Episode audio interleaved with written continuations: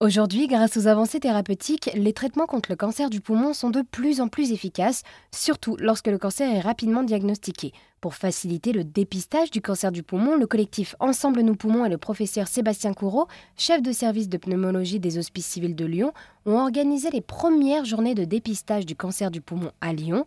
Sur place, au musée des Confluences, j'ai rencontré le professeur Sébastien Courreau.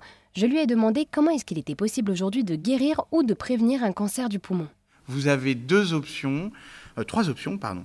La première, c'est ce qu'on appelle la lutte vectorielle. C'est-à-dire en luttant finalement contre les facteurs de risque, bah, on va éviter de faire apparaître des euh, cancers du poumon. Donc la lutte vectorielle, pour nous, c'est la lutte contre le tabagisme, c'est la lutte également contre les agents cancérogènes professionnels, et puis c'est la lutte, par exemple, contre la pollution atmosphérique. Donc quand on travaille sur la qualité de l'air, eh ben, on travaille aussi euh, sur la réduction des cancers du poumon. La deuxième euh, façon de faire, c'est développer des nouveaux traitements. Les immunothérapies, toutes ces thérapies ciblées, toutes ces molécules en fait qu'on développe en ce moment vont contribuer finalement à la réduction de la mortalité. Et puis le troisième point, c'est ce qu'on fait aujourd'hui, c'est justement essayer de détecter des formes précoces et de les traiter. Et ça, c'est un élément qui est hyper important, qu'il faut bien que les auditeurs comprennent. Un cancer du poumon, plus il est avancé, plus c'est grave. C'est assez logique hein, quand je vous le dis, euh, mais euh, c'est un élément important. Le problème, c'est comme c'est dans le poumon, c'est assez profond. Le poumon n'ayant pas de terminaison nerveuse de la douleur, on peut avoir une tumeur de très grosse taille qui se développe sans absolument s'en rendre compte.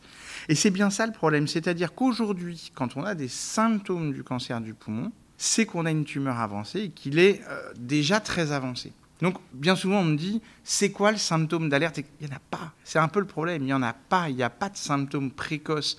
Il n'y a pas comme on peut avoir dans le cancer du sein, par exemple, une petite boule qu'on va palper. Et vous n'allez pas pouvoir vous en rendre compte. Ou plus précisément, quand on s'en rend compte, c'est que c'est très avancé, que le traitement est forcément plus lourd. C'est tout l'intérêt, vraiment tout l'intérêt du dépistage. Puisque le dépistage ici va se positionner chez des individus, chez des personnes qui n'ont pas de symptômes, qui vont bien, dont on sait qu'ils ont un risque, et donc à qui on va proposer de faire un scanner faiblement dosé. Et ce scanner va nous permettre de retrouver des petits nodules, des petites taches, qui dans certains cas seront des cancers, et que on pourra traiter de manière très efficace. Et alors du coup, voilà, on en vient quand même à cette euh, question euh, que je pense tous les auditeurs et auditrices se posent. Concrètement, comment est-ce qu'on fait pour euh, se faire dépister du cancer du poumon? Alors concrètement aujourd'hui, c'est assez simple, il suffit d'aller en parler à votre médecin ou à votre pneumologue. On va proposer le dépistage aux personnes qui ont plus de 50 ans et moins de 75 ans et aux personnes qui ont déjà fumé au cours de leur vie de manière assez substantielle, au-delà de 25 ans globalement. Alors c'est un petit peu plus compliqué que ça, mais globalement c'est le message à retenir, c'est plus de 50 ans et plus de 25 ans de tabagisme soit on continue à fumer, c'est pas bien, il faut arrêter, soit on euh, a arrêté depuis moins de 15 ans. Et dans ce cas-là, on pourra à ce moment-là vous proposer un scanner faiblement dosé du thorax et un accompagnement pour ceux qui fument encore euh, pour arrêter de fumer. Et alors, est-ce qu'il faut se faire euh, dépister régulièrement du coup après 50 ans? Pour le moment, dans l'état actuel des données, on est sur un dépistage qui se répète. Aujourd'hui, on est euh, sur deux scanners espacés d'un an, puis un scanner tous les deux ans, tant qu'on est éligible. Voilà. Donc, euh, c'est un, rythme pour le moment qui vient des études. Hein. Probablement euh, que dans l'avenir, on pourra permettre de l'individualiser un peu et de, de, permettre justement chez les individus à risque d'être certains de rien louper, et chez les individus un petit peu moins à risque, probablement d'élargir un peu l'intervalle.